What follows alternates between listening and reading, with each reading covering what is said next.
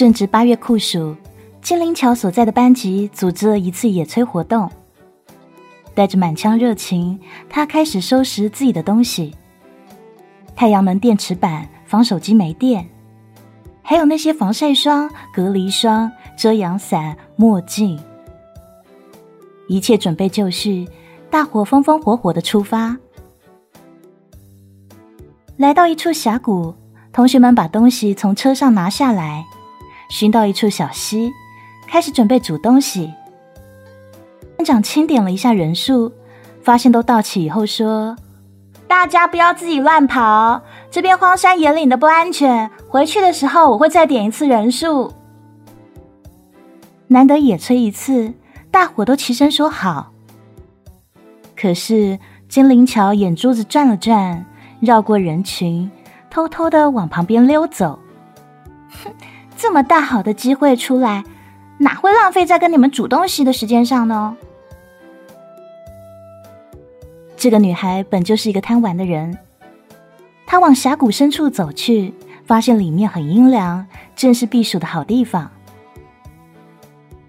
走啊走的，竟发现前方有一处悬崖。有悬崖并不奇怪，可是奇怪的是，那悬崖旁边长了一棵很奇怪的植物，看起来像花，又不是花。你要说它是树吗？也不像树。于是灵巧挪着步子，慢慢的靠近。这悬崖有些陡，他让自己的身子往后倾，轻轻的往前探脚。他走近的时候，才发现原来那是一棵小树的顶上长着一朵鲜艳的红花，看起来有点像牡丹，又很像玫瑰。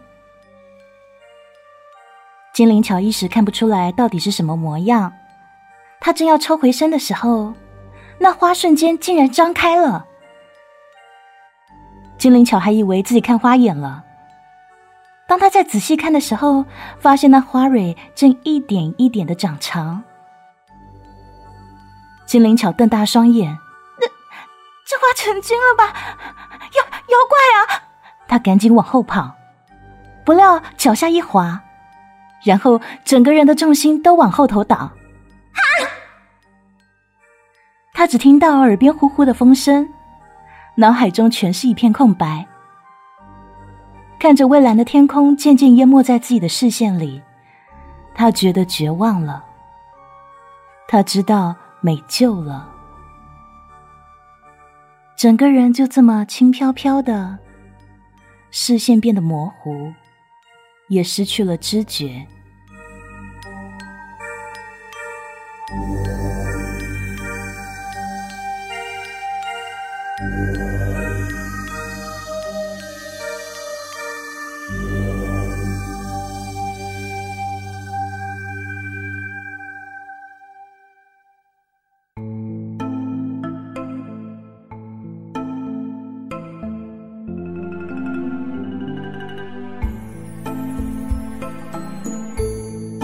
当他再次醒过来的时候，发现自己躺在一个陌生的环境里。他先是伸手抽了自己一巴掌，狠狠的掐大腿一下，哎呦，疼啊！然后他如释重负一般，松了一口气，哼，没死，怎么可能没死呢？然而他并不知道，他这所有奇怪的动作都被别人尽收眼底。王爷啊，这会不会是个傻子啊？有个穿长衣的老人家小声的对他旁边那位面若冰霜的人说道。那男子点了点头，奇怪的盯着金灵巧。金灵巧一身印花雪纺连衣裙，头发是随意的披着，雪白的肌肤，修长的双腿尽收男子眼底。男子眉头紧紧一蹙。许久后，方才开口说道：“你究竟是何人？为何这副姿态？”金灵巧才注意到，这屋子里居然还有其他人。看着两人打扮，再看看说话人的脸，那叫长得一个帅啊！华丽的服饰完全衬托出那完美的身材。于是精灵巧咧嘴说道：“啊，你们在拍戏啊？不好意思，不好意思，请问是你们救了我吗？真的是万分感激啊！”说完，他便想下床，可是眼前的男子完全听不懂他在说什么。于是他问：“拍拍戏，那是什么？跟唱戏是一样的吗？”精灵巧的动作顿了顿，他笑着说：“行了，别装了，回头给我个签名照，你演的特别好。”照？什么是名照？本王不懂你意思。这男子完全不知道金灵巧在说什么。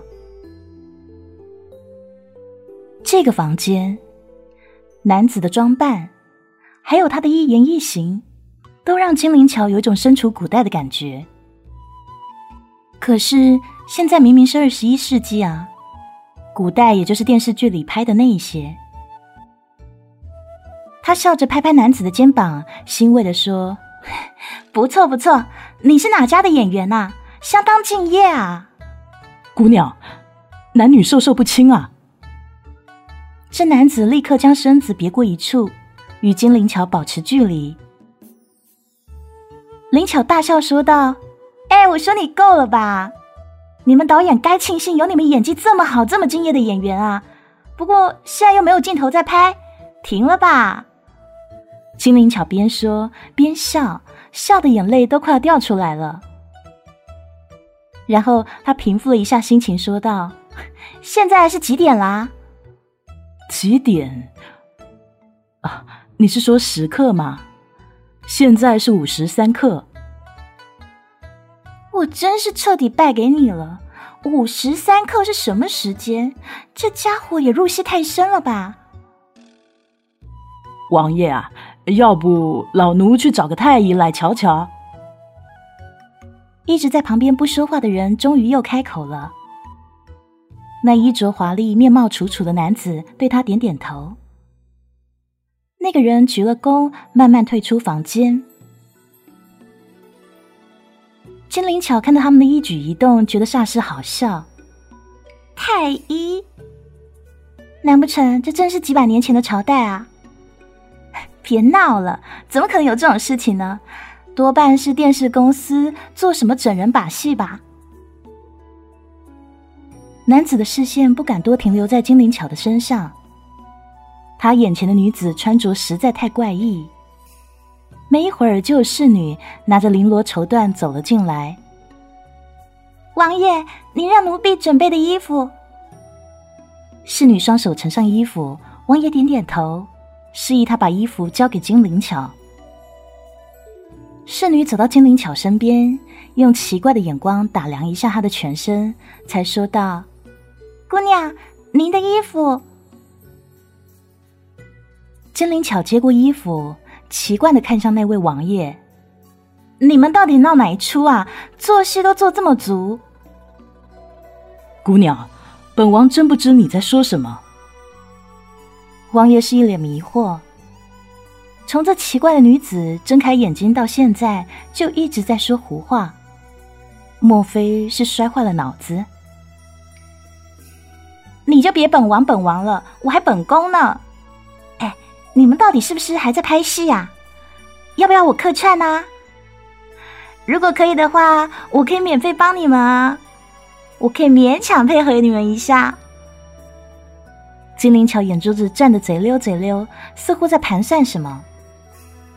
说完以后，他走到屏风后头，换上婢女拿来的衣服。这个衣服非常复杂。他怎么穿都穿不上，他一阵苦恼。哎，那个王爷啊，这衣服要怎么穿呐？他心想：哦，穿古装真不容易啊。来人啊，给姑娘更衣。等婢女进来，王爷出了房间等待。捣鼓了半天，侍女们终于帮金灵巧把衣服给穿好。粉色的琉璃裙正好衬托出她曼妙的身材，加上她皮肤白皙，脸蛋也精致，整个人看起来就像天仙下凡一样。金灵桥非常满意的看着铜镜里自己的模样，轻灵的转了个身。婢女脸红的说了句：“姑娘长得煞是好看，这绫罗裙正适合姑娘的身材。”被婢女这么一说，金灵桥有些害羞的问：“你说的是真的吗？从来没有人这么说我呢。”那婢女点点头，微笑着。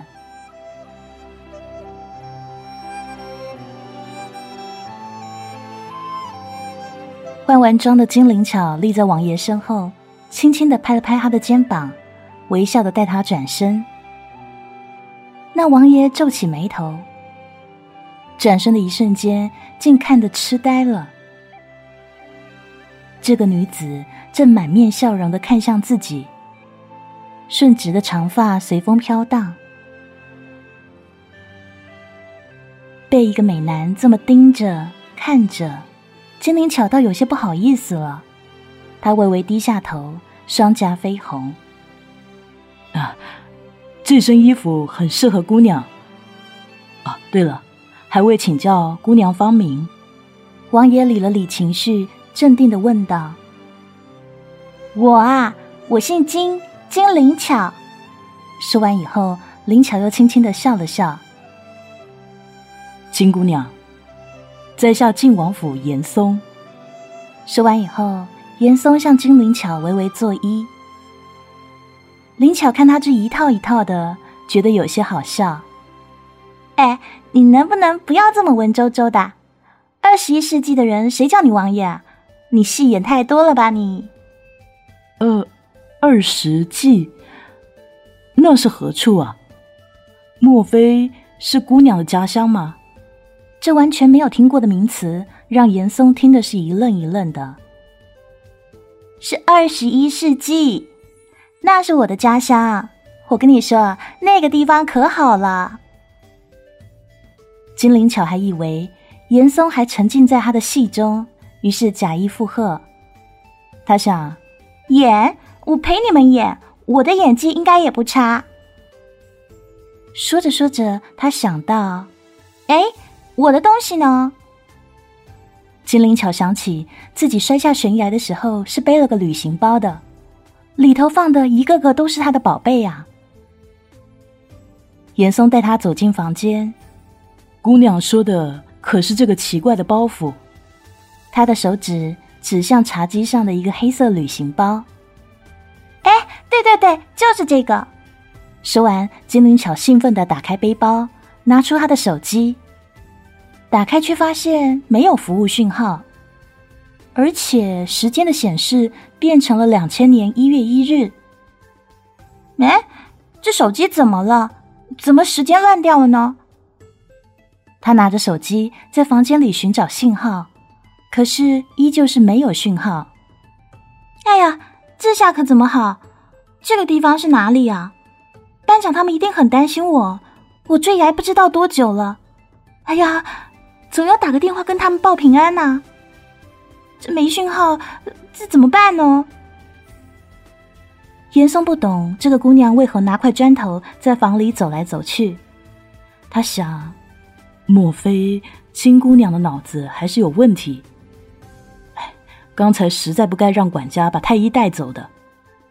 金姑娘，金姑娘。严嵩试图叫了一下金灵巧，他发现他今天已经把他这二十年来都没有说过的话全说遍了，所有的耐心也都放在这奇怪的女子身上。啊！金灵巧举的手机，那手停在半空中，疑惑的看了看严嵩。姑娘，你确定？没摔坏，摔，可能是摔坏了吧。哎呀，摔坏了要怎么办呢？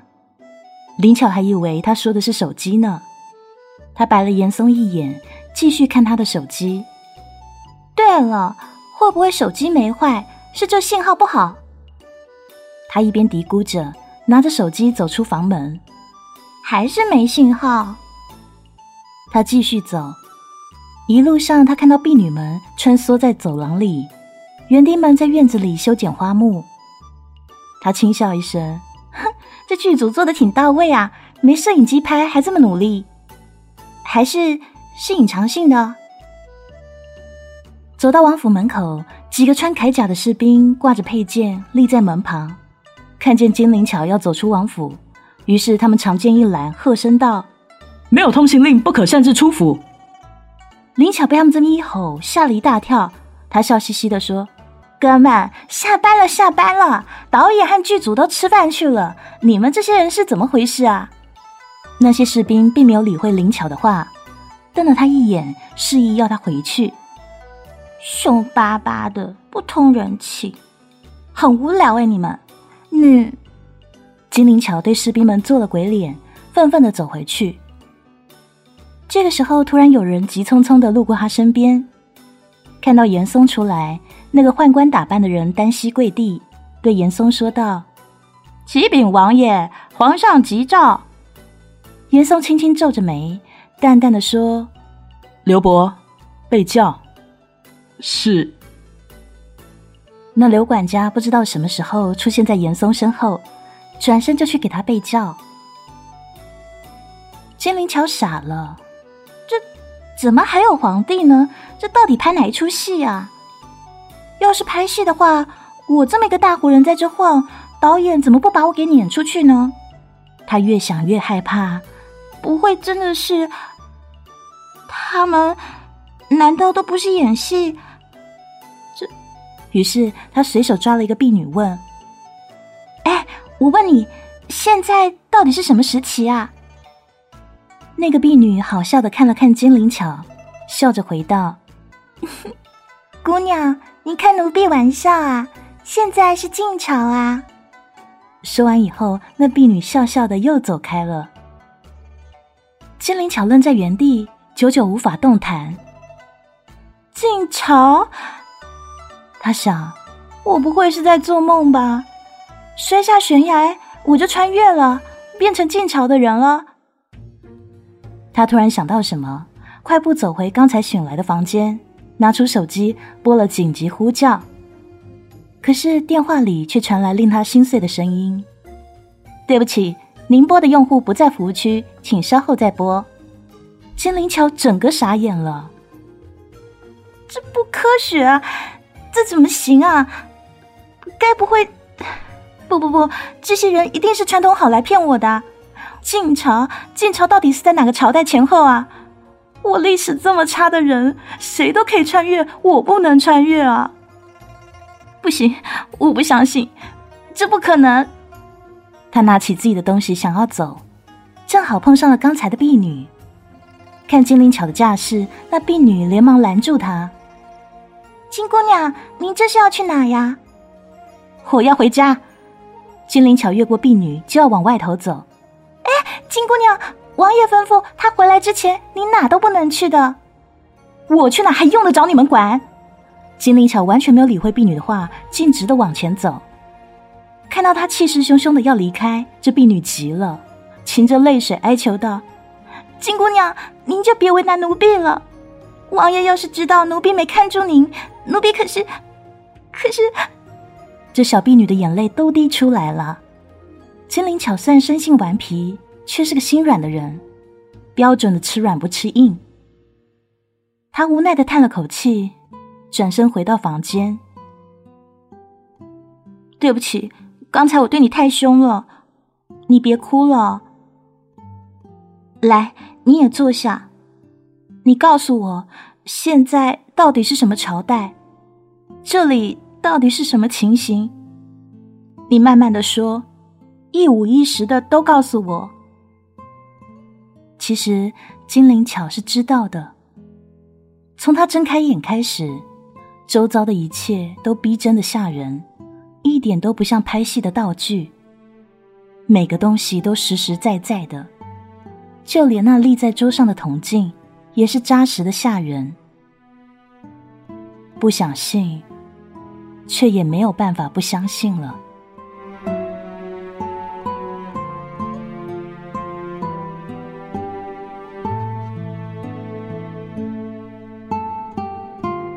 原来灵巧穿越过来的朝代是真真实实的东晋时期。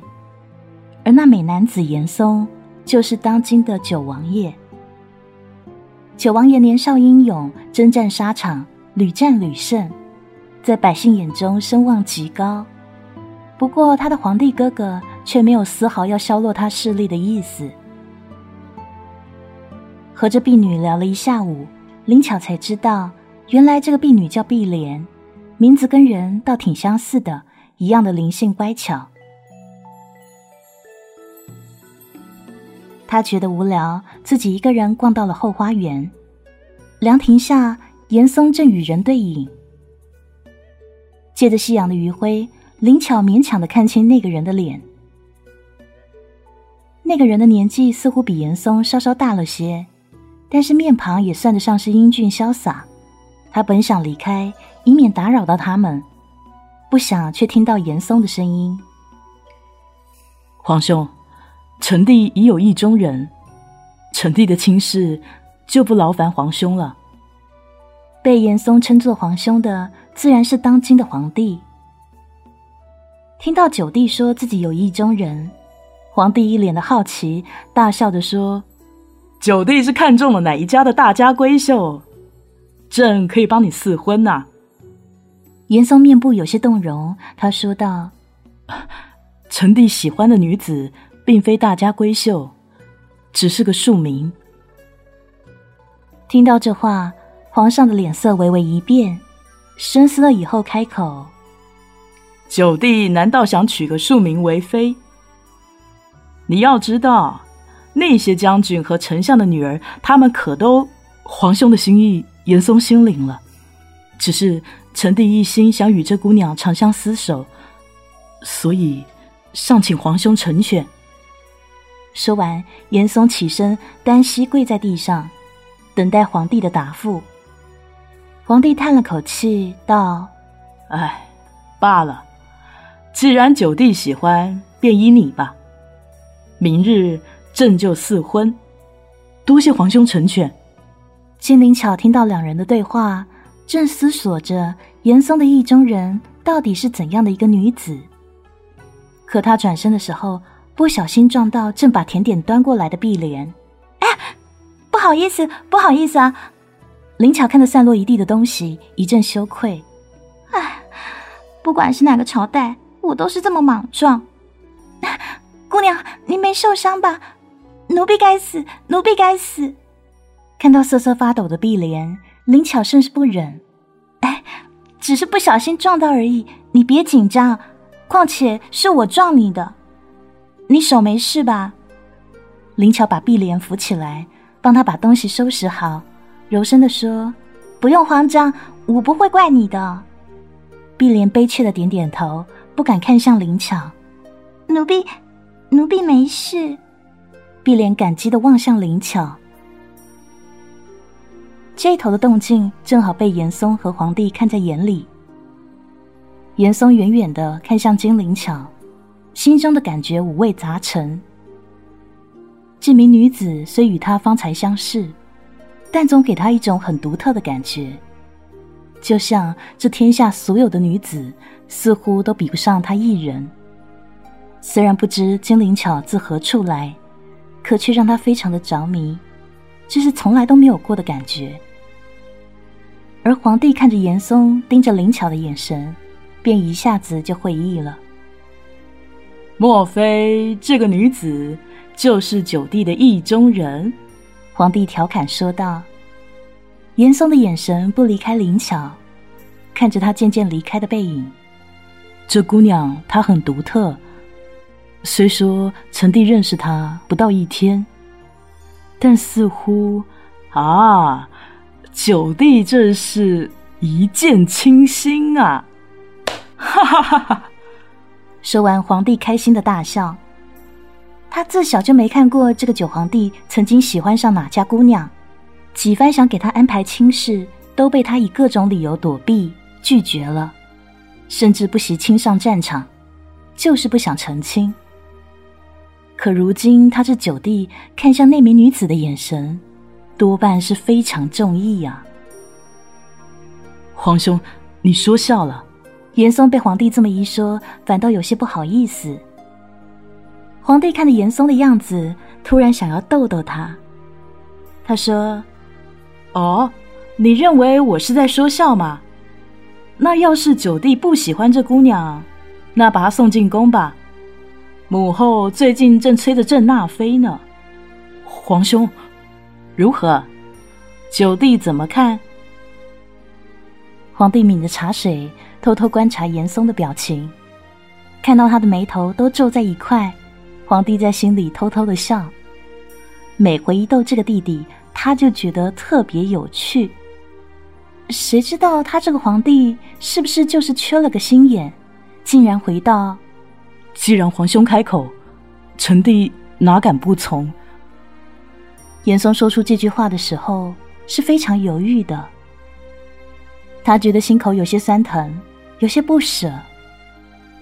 就这么一天不到的时间，这女子竟让他有不舍的感觉。皇帝不开心了，站起了身。